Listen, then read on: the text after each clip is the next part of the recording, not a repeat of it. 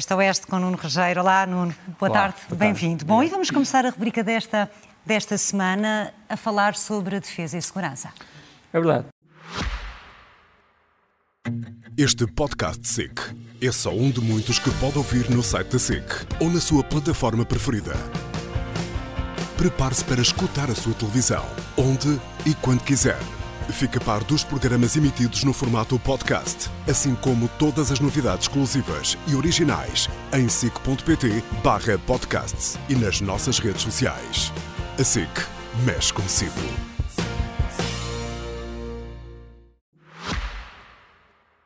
A segurança pública, a segurança física, a segurança da nossa sociedade, do nosso povo, da nossa nação e a defesa, mais no sentido militar das coisas. Uh, e a falar de algumas medidas que foram tomadas nos últimos dias e que não foram ainda referidas, públicas. Uh, uma delas é a aprovação, finalmente, da Lei 51, e, e devo dizer que são, que são medidas e são assuntos que têm a ver não só uma dimensão nacional, mas também uma dimensão internacional, porque este programa, como sabes, tenta sempre uh, apanhar esses dois campos. A primeira medida anunciada foi a publicação da Lei 51 2023 que eh, estabelece as prioridades eh, da política criminal do Estado português. Portanto, explica quais são os crimes que são considerados prioritários quanto à investigação e quanto à prevenção, o que é que deve ser feito em relação aos mesmos. Eh, e acho muito interessante que esta lei saliente que os chamados crimes de incentivo ou promoção ou auxílio da imigração ilegal passam a ser crimes de investigação urgente e de prevenção urgente. O que é importante para lutar contra o tráfico humano também, por exemplo. Muito importante para lutar contra o tráfico humano, sobretudo numa altura que também entrou em vigor há poucos dias a chamada Plataforma de Comunicação entre Polícias Judiciárias do Mundo Ibero-Americano, portanto, Portugal, Espanha e países, eh, Brasil e países de fala espanhola da América, chamada plataforma, que é muito pouco conhecida, ainda não vi isto discutido, Iber, arroba, é assim que se chama, Iber, arroba, portanto, que é uma plataforma de comunicação entre polícias precisamente, entre outras coisas, para combater o crime transnacional e, infelizmente, da parte dos países ibero-americanos, também a chegada a Portugal de, de, pessoas que vêm ao engano e que são atraídas por redes de imigração eh, clandestina. Portanto, é muito importante que esta lei tenha sido, eh, tenha sido aprovada. Numa altura, como tu sabes, em que há grandes polémicas em Portugal sobre um, eh, a justiça, foram disputadas no, nos últimos dias por causa da história de uma greve absolutamente legal e legítima de funcionários judiciais, mas em que não foram decretados serviços mínimos, uh, por alguma razão que eu não vou agora aqui discutir, mas uh, não se pode brincar com uh, direitos, liberdades e garantias fundamentais e, portanto, seja nos serviços mínimos, seja na questão da imigração legal, é importante pensarmos nisso. Sobretudo, e eu quis mostrar esta fotografia, é uma fotografia de um albergue um, informal, ilegal, onde se amontoavam muitos residentes ilegais e imigrantes ilegais da África do Sul, em Joanesburgo. Todos eles eram seres humanos que precisavam ser protegidos, no entanto, morreram ingloriamente mais de 70 num incêndio a altas horas da noite, que foi difícil de controlar. Mas para mostrar que a imigração ilegal e este tráfico têm consequências e têm consequências mortais, e nós também já soubemos isso em Lisboa, com vários incêndios eh, deste tipo. Em relação à defesa, gostava de salientar um, um bom ia dizer, um bom negócio, uh, um bom contrato das Forças Armadas Portuguesas. A Força Aérea Portuguesa vai receber uh, seis aviões deste tipo que eu vou aqui mostrar em vídeo.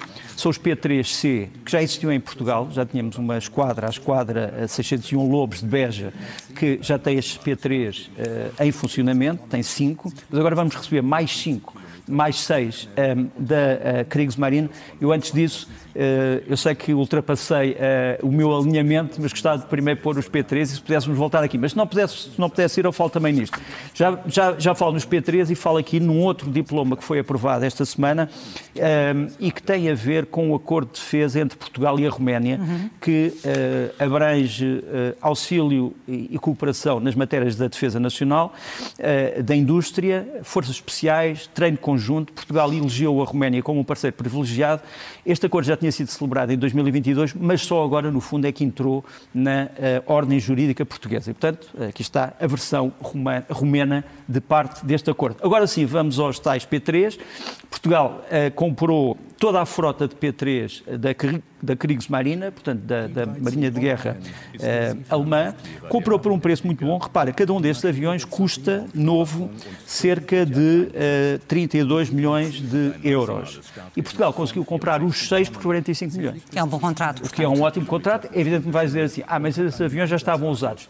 Foram usados, mas estavam modernizados. Podes dizer, ah, mas são aviões que vêm sem armamento. Vêm sem o armamento, mas vêm com todo o equipamento e suplentes e, sobretudo, as peças de que a Força Aérea precisa para fazer funcionar esta esquadrilha, esta esquadra. Portanto, estes uh, seis aviões alemães não se vão adicionar aos cinco que nós já temos, portanto, não vamos ter 11, infelizmente, mas vão permitir que a esquadra funcione plenamente com cinco ou seis aviões, uh, tendo estes como suplentes ou como subexcelentes. Esta esquadra é muito importante porque, repara, faz patrulhamento marítimo, faz, eh, no fundo, vigilância e reconhecimento de uma, longa, longa, longa área marítima que Portugal uh, dispõe. Faz busca e salvamento, portanto, tem funções civis. No passado, acho que já posso dizer isso aqui, fez inclusive missões policiais, por exemplo, desmantelamento do chamado gangue do multibanco em que conseguiu seguir esse gangue muito à distância com sensores especiais e permitiu à Polícia Judiciária capturar esse gangue.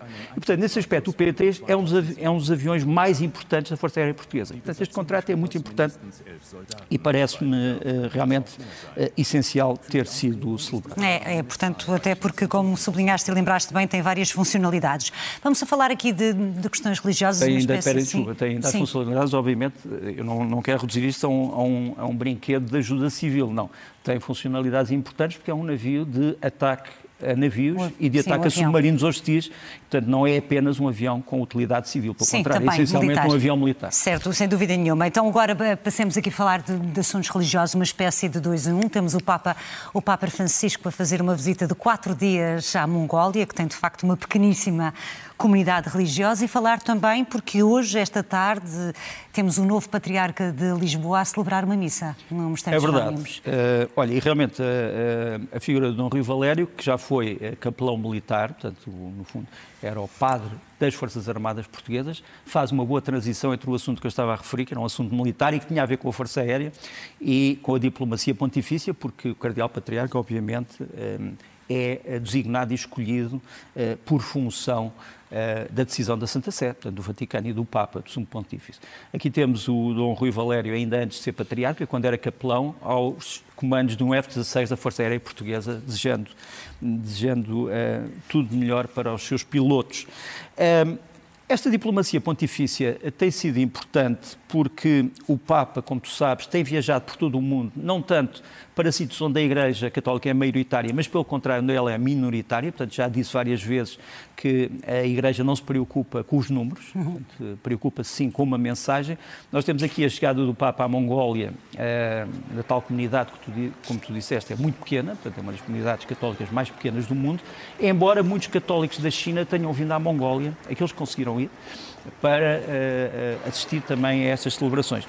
É preciso eh, pensar que a Mongólia já foi o maior império do mundo nos séculos XIII e no século XIV. Foi o maior império do mundo, ocupava no fundo praticamente toda a Ásia, até à Europa de Leste. E teve grandes conflitos com o mundo cristão, com o mundo católico, com a Santa Sé.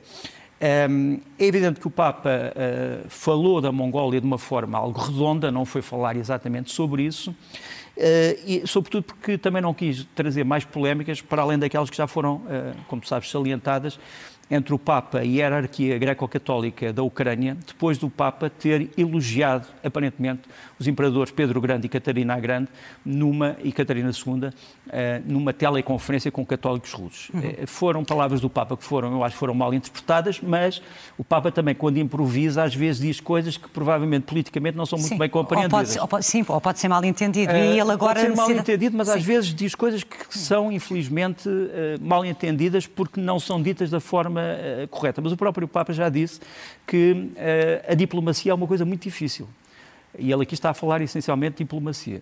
Um, e ele diz que às vezes é preciso humor na diplomacia. Mas ele, por exemplo, quando chegou à Mongólia, diz que a guerra na Ucrânia é uma grande injustiça para o povo ucraniano, que é, o, o que é, o que é muito importante. De qualquer maneira, tens aqui o patriarca Sviatoslav Shevchenko à esquerda e o Papa à direita. O patriarca é o chefe da Igreja Greco-Católica Ucraniana. Ele continua à espera que o Papa Francisco lhe explique exatamente o que é que ele vê de bom nos reinados de Pedro o Grande e de Catarina II. Isso é uma questão para os historiadores e que duraria, muito tempo. O que eu mostro ali em cima é uma famosa carta que é de 1246 do imperador mongol uh, Guyuk Khan, que recusa a paz com o Vaticano. Portanto, o Vaticano oferece-lhe, digamos assim, um, ramo de oliveira e o Guiu Khan diz, não, vocês fazem parte de uma área do mundo que nós ainda não conquistamos, mas havemos de conquistar e esperemos que possam rapidamente uh, genuflectir junto do nosso imperador. Uh, e, portanto, é uma carta altamente irónica e até um bocadinho agressiva, mas que, obviamente, está esquecida nesta altura de perdão. Porque também é preciso não nos esquecermos disso. A mensagem que Francisco traz é uma mensagem de perdão e de reconciliação que é difícil muitas vezes no mundo da política compreender. É, e de resto ele também tem sublinhado e ainda agora o fez de respeitar a liberdade religiosa. Falando da guerra da Ucrânia... No... Coisa que não foi respeitada por Pedro Grande e por Catarina, já agora, porque foram os dois imperadores que mais controlaram os assuntos religiosos, transformando no fundo a Igreja Ortodoxa numa espécie de extensão do Estado. Pois foi. Olhando então para a guerra na Ucrânia, em relação à contraofensiva, o que é que de facto se sabe os Estados Unidos têm aqui alguma razão a dizer que têm havido progressos e avanços significativos, sobretudo na frente sul do conflito? Eu acho que os Estados Unidos, sinceramente, quer o Pentágono, quer a Casa Branca, quer os jornais americanos, deviam talvez falar menos sobre este conflito, não são eles que estão a combater. E, portanto, é o único comentário que eu faço a essas palavras. Um, eu diria que a, a, a, guerra na Ucrânia uh, não vai acabar. Uh, nós uh, vamos entrar numa fase pantanosa da guerra e já explico também, pantanosa até no sentido físico. Neste momento, hum, a Rússia tem um grande problema. A Rússia acha que vai haver um grande plano ucraniano, eu não vou dizer se vai haver ou não, de desembarque, portanto, de operações anfíbias contra a Crimeia. O que eu sei, eh, e posso mostrar nesta fotografia, é que a Ucrânia tem estado a treinar desde o fim do ano passado eh, mais de, enfim, eu diria algumas centenas de fuzileiros que estão realmente a ser treinados em Inglaterra, muitos deles já, já acabaram o seu treino, já voltaram à Ucrânia, e eles são, sobretudo, especialistas em operações anfíbias, uhum. sem dúvida. E isto leva a Rússia a pensar está-se a preparar alguma coisa. E a verdade é que nos últimos tempos a Crimeia tem sido alvo de pequenas incursões anfíbias de forças especiais ucranianas. Portanto, é uma primeira verificação que eu faço. A segunda verificação que eu faço é que a grande maioria dos carros de combate fornecidos à Ucrânia pelo Ocidente, sobretudo os Leopard, eh, ainda não foi posta em ação. Ou seja, os ucranianos têm usado os Leopard uh, isoladamente, mas aqui temos pela primeira vez uma vista de um batalhão de entre 20 a 30 Leopard 2A4. Uh, são aqueles que são mais comuns neste momento no exército ucraniano e que estão todos equipados, se virmos bem, a chamada blindagem reativa, portanto, no fundo estamos a falar de caixas com explosivos que explodem quando o carro combate é atingido por uma granada. E, portanto, provocam uma explosão reativa para que o carro combate não seja destruído. Portanto, o próprio combate, carro combate explode externamente para que não exploda internamente. Certo. E esta blindagem aqui é, eu não sei se podemos voltar outra vez, porque eu sei que, que, que, que é curta um, ehm, o vídeo, mas nós temos aqui algumas dezenas de leopardos já prontos perto da zona de Tokmak. Portanto, os ucranianos esperam poder usá-los se conseguirem penetrar a última defesa, um, ehm, uh, eh, digamos assim, a sul do sítio onde neste momento estão, estamos a falar da, da zona de Zaporizhia, e só para te dizer que, verificando quais são estes dispositivos eh, explosivos, são uma modernização ucraniana de um sistema russo que se chamava Contact, que teve várias versões, e os ucranianos terão feito agora uma versão muito mais moderna. E, portanto, são estes os próximos passos que vão ser dados pelos ucranianos, o uso em massa deste Leopard. Agora, se me perguntas assim, quando é que isto acontece? Não sei, não tenho uma resposta para ti. O que sabemos é que estamos a caminhar para o outono, não é? O que estamos, estamos, e é nesse outono que a Ucrânia vai ter que combater em condições diferentes. Já não com campos secos, mas com trincheiras provavelmente cheias de água e cheias de lama. Eh, e tens aqui um dos exercícios ucranianos feitos uh, ultimamente, precisamente com as trincheiras já cheias de lama. Eles estão a avançar, a infantaria está a avançar, protegida por blindados de fabrico sueco, sueco os CAV-90. E, e só para te dizer que eu acho que antes do meio de outubro não acho que possa ser feita nenhuma, nenhum balanço sobre esta dita contraofensiva. Uhum. Quer dizer, parece-me que ela vai durar pelo menos até meio de outubro na atual fase. Depois Sim. não sei o que é que vai acontecer.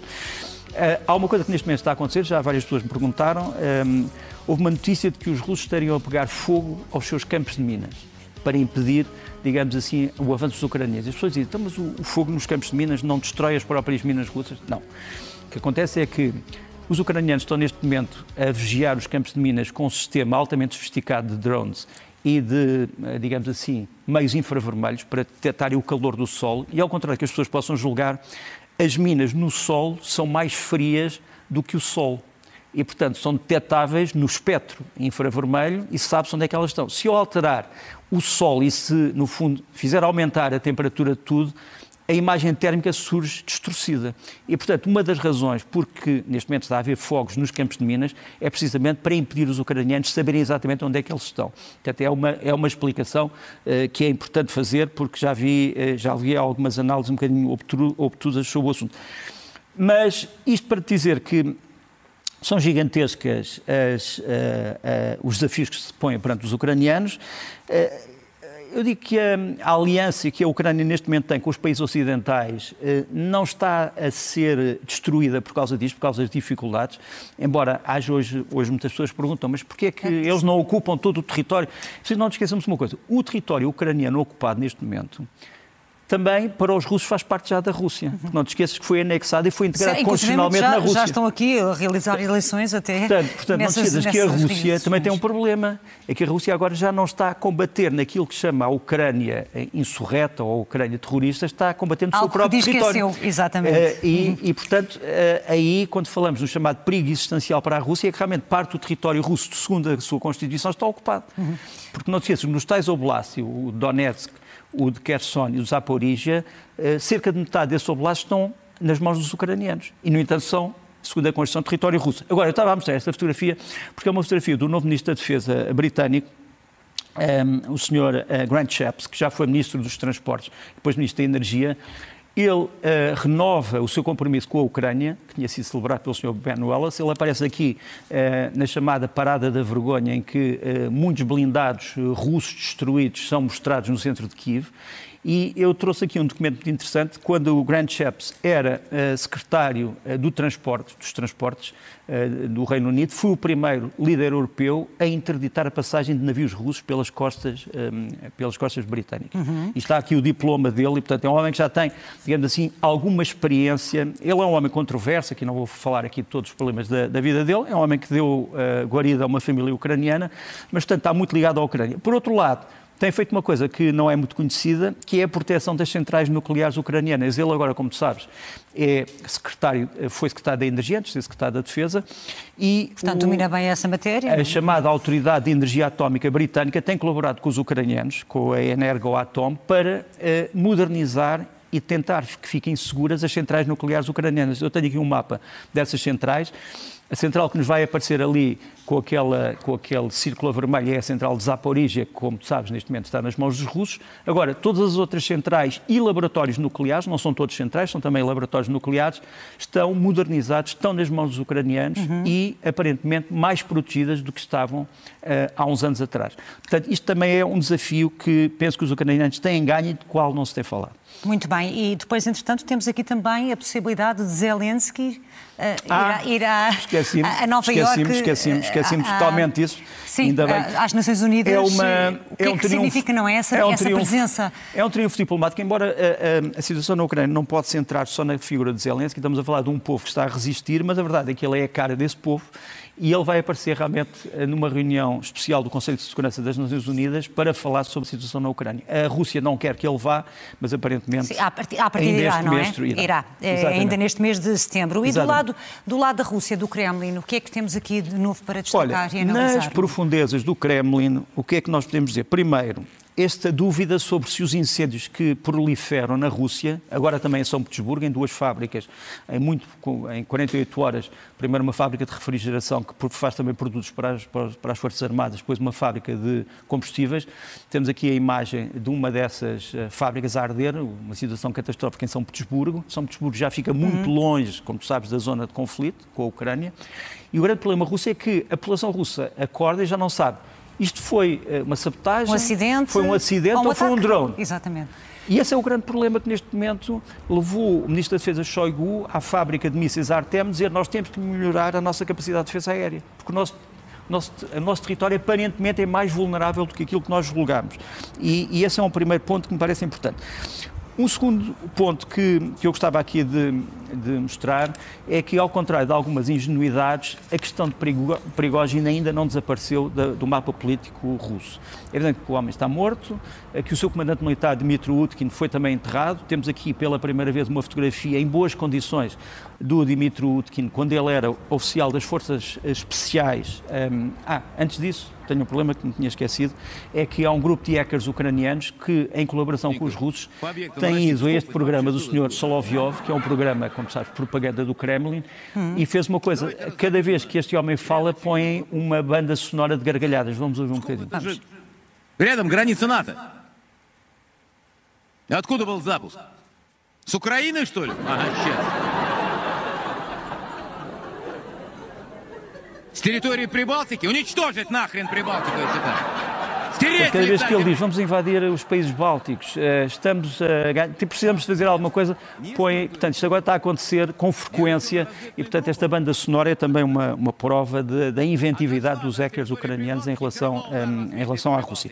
Mas estava-te a falar da, do, da questão Prigogine. Prigogine está morto, está enterrado.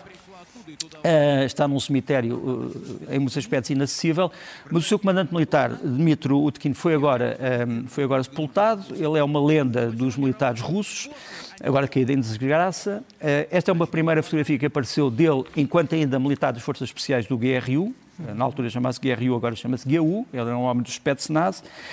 E o que neste momento uh, está a ser discutido em torno da Wagner é quem é que comanda os restos da Wagner. Certo. Uh, é que... Sabemos que neste momento quem está à frente das empresas é o Pavel Prigogine, que é o filho. Uh, ele tem, o Prigogine tinha três filhos, duas filhas e um filho. É o filho que está à frente. E não sabemos ainda quem é que está à frente dos comandantes militares. Há um comandante militar que é o chefe do comitê da Wagner, que é o António Elizarov, mais conhecido por Lotus, mas não é ele neste momento o comandante militar. Eh, eles ainda não designaram um novo comandante militar. E, portanto, enquanto isto não se souber, não sabemos se a situação em torno da Wagner está estabilizada certo. ou qual não. É o futuro, qual é o futuro por outro lado?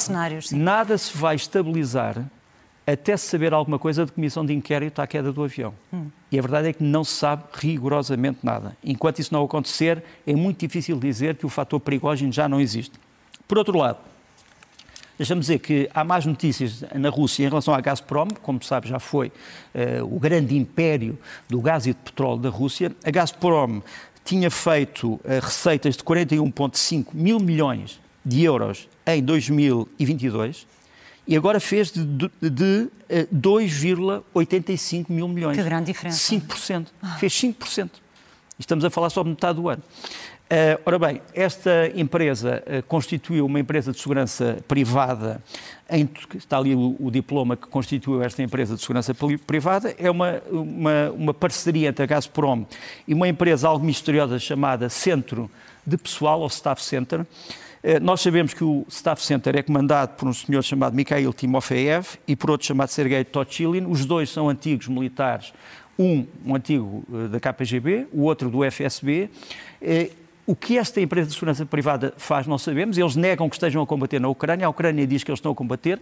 Eles dizem, não, nós só fazemos segurança às instalações da Gazprom. E realmente não há instalações da Gazprom na Ucrânia. Mas mais uma polémica em torno das chamadas uh, empresas militares de segurança. Por outro lado, hum, ainda na Rússia, a Ucrânia perdeu a paciência com dois grupos importantes de fabrico de alimentos uhum. ocidentais, a PepsiCo, portanto, faz a, Pepsi, e a Mars, que faz os chocolates Mars e muitos outros, e incluí-los numa lista de sanções ucranianas. Uh, isto é da Direção-Geral de Combate à Corrupção da Ucrânia, que diz que estas duas empresas deram garantias à Ucrânia de que iam sair da Rússia, ou de que iam pelo menos reduzir o seu pessoal, isso não aconteceu e, portanto, a Ucrânia diz que perdeu a paciência e acha que estas empresas, com os seus lucros na Rússia, estão a ajudar o esforço de guerra da Rússia, nem que seja pelo pagamento de impostos por aquilo que são as suas atividades comerciais.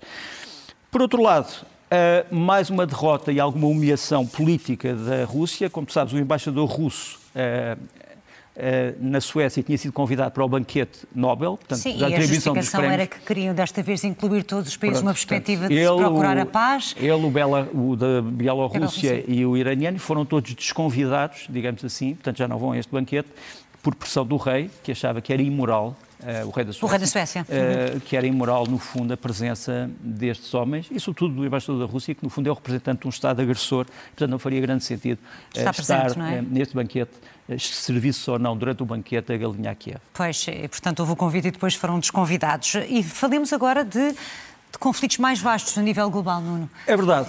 Um, todas as pessoas dizem que o que está por trás do conflito da Ucrânia uh, é um conflito entre o Ocidente e a Rússia.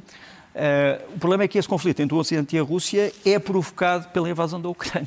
A expansão da, da, da NATO, por exemplo, para a Suécia e para a Finlândia é, é provocada pela invasão. Certo. Portanto, convém não, não, não alteramos as coisas. Agora, eh, esta semana uh, foi, uh, no meio deste conflito mais vasto, foi lançado pelos tabloides ingleses uma, um alarme dizendo que os americanos estão a transferir estes aviões, os aviões invisíveis F-35, para a base da RAF de Lakenheath, que fica no sudeste da, do Reino Unido, entre Norwich e Cambridge. Temos ali uma imagem da base. O problema é que, este, e temos ali também uma imagem interessante, isto é uma imagem da base, depois ali o F-35, o avião, os tais aviões invisíveis, depois uma outra fotografia interessante, que é a fotografia do, uh, esquadrão, do 48º Esquadrão de Segurança, não, uh, Podemos voltar atrás, obrigado. Aqui temos uma fotografia de um exercício militar que nos aparece ali, exato. É o 48º Esquadrão de Segurança dos Estados Unidos que fez um exercício recente sobre como recapturar a base se a base cair em mãos inimigas.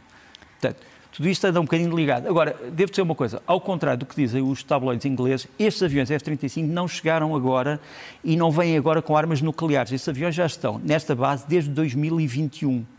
Eh, eu devo dizer que, por várias razões, soube exatamente o dia exato em que este avião aterrou, dia 15 de dezembro de 2021. Portanto, esta ideia de que os americanos agora estão a transferir estes aviões. Eh, é, é, alarmista e, e não corresponde à verdade. Agora, outras coisas correspondem à verdade. Por exemplo, os serviços secretos britânicos na área da interseção de informações, o CGHQ, eh, lançou agora este, este aviso de um novo vírus informático russo chamado Infamous Chisel, que estará a infectar todos os governos de todos os países da Europa e da NATO, incluindo Portugal, e que, em relação ao qual é preciso ter cuidado, porque é um vírus que, no fundo, eh, abre caminho para que seja sugada quase toda a informação confidencial que reside em determinadas pastas. Toda a atenção é pouca. Portanto. Terceiro elemento uh, deste conflito mais vasto. O exercício começa no dia 7, chama-se NOCO 23, Northern Coast uh, 23, e que é um, um, exercício de defesa do Báltico, da costa do Báltico, portanto, da, da Letónia, Lituânia e Estónia, de um inimigo a leste, não vemos mais nenhum, a não ser aquele que conhecemos neste momento. E, portanto, os grandes países da NATO navais, eh, os países da Escandinávia, mas também os Estados Unidos, o Reino Unido, a Alemanha, vão todos estar neste exercício que a Rússia já está a dizer que é um exercício agressivo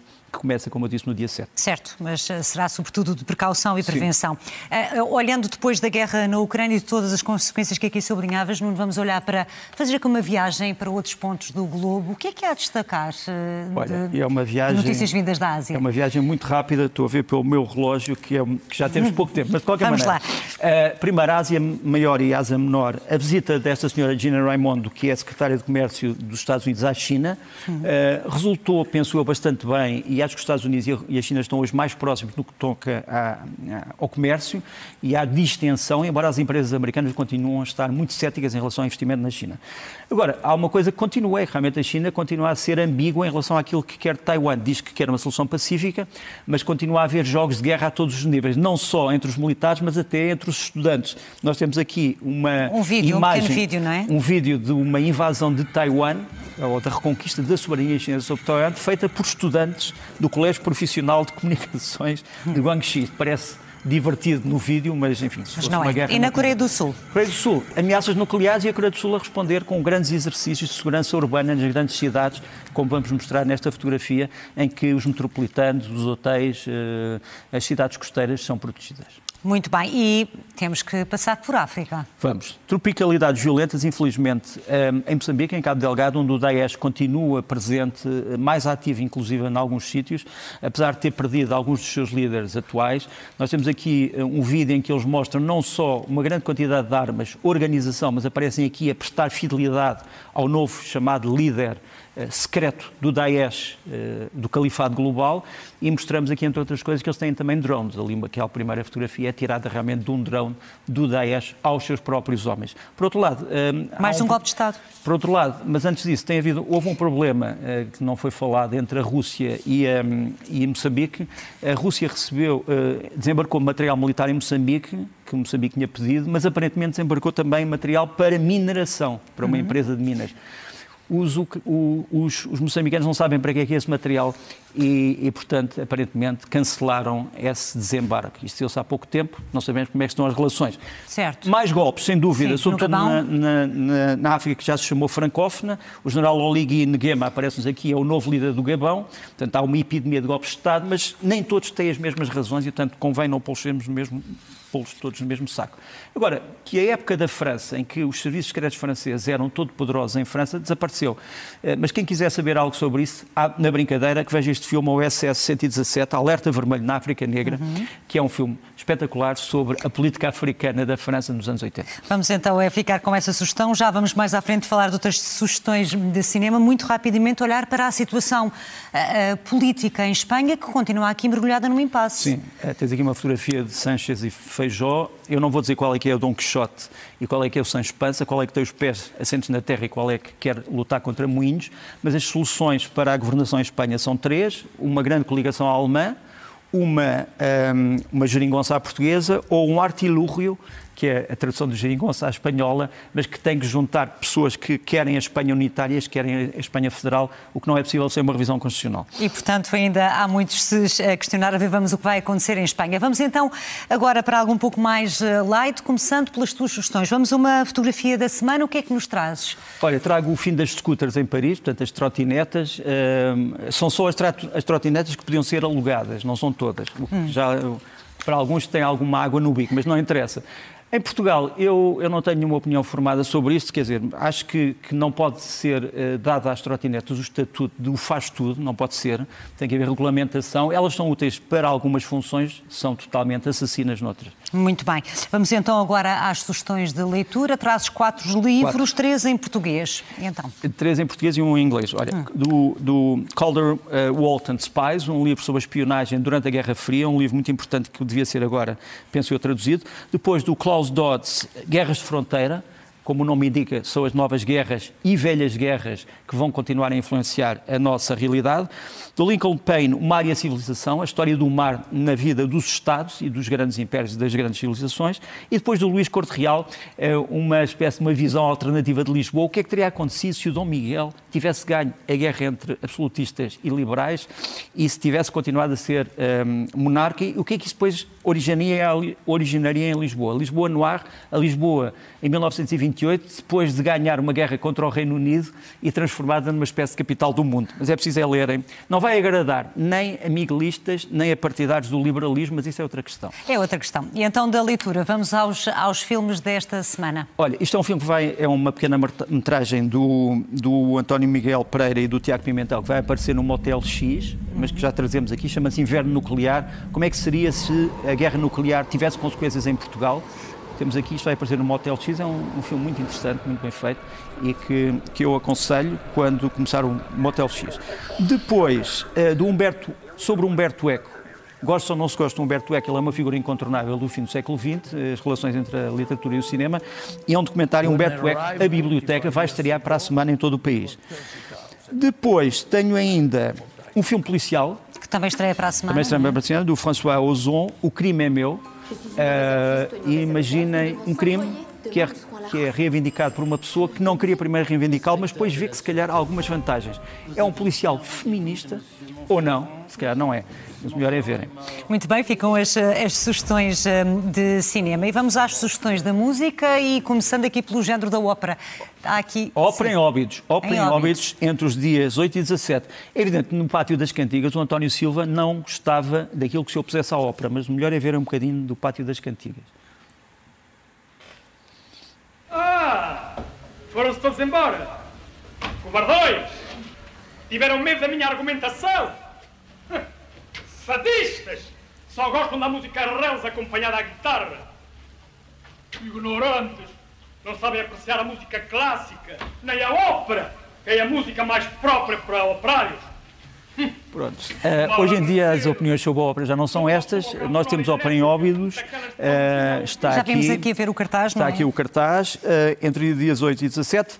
Eh, vários tipos de ópera, por exemplo, eh, a voz humana, em que eh, a maestrina ou o maestro pode ser ele próprio o cantor. Vamos mostrar aqui. é uma obra do Poulenc, baseado eh, no Cocteau, um bocadinho de voz humana.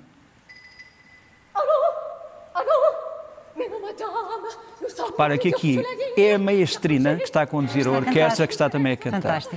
Isto vai aparecer-nos eh, durante, durante este festival. Depois, obviamente, o clássico, o Dom Giovanni do Mozart, uma ópera imortal. Sim, não pode faltar, não é? Está a cena do Comendador, uma das cenas em que o filme terror entra numa ópera. Eh, depois, quero dar mais duas sugestões. São dois CDs e também, eh, enfim, um grupo português. Do Charlie Watts, que as pessoas conhecem como baterista de um grupo que acho que todos conhecem. Agora não me lembro bem do grupo, mas. Ah, é os Rolling Stones, é isso. Portanto, tens aqui o Charlie Watts. Ah, e o Charlie Watts, ah, tens agora um CD que acaba de sair, chamado Anthology, que é só o Charlie Watts como baterista de jazz. Vamos mostrar aqui a capa do CD. Eu acho que é um CD imperdível. Para além de estar muito bem gravado, traz-nos aspectos da obra do Watts ah, que são espantosas. Portanto, eu perguntaria quantos Watts é que tem a potência desta música. É verdade. Um, por fim, um grupo português chama-se Alba Luna, mistura música medieval, música oriental, música étnica, música tradicional, mas também heavy metal. Lançaram agora um CD, eh, ou vão lançar um CD chamado Mercadores, Mercador de Ilusão, também lançaram um single, mas isso são os Alba Luna ao vivo em Itália e eles tocaram em agosto, perante o silêncio de muita gente, na Biblioteca de Alexandria, que é uma das grandes maravilhas do mundo no Egito. Aqui tens o Alba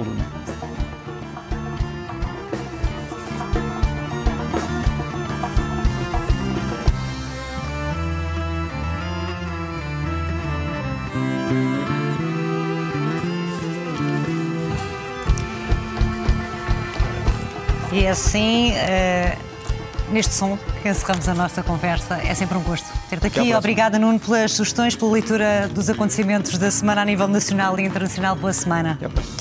E nós fazemos aqui uma breve pausa neste Jornal das Duas. Voltamos já já a seguir com a atualização da informação. Até já.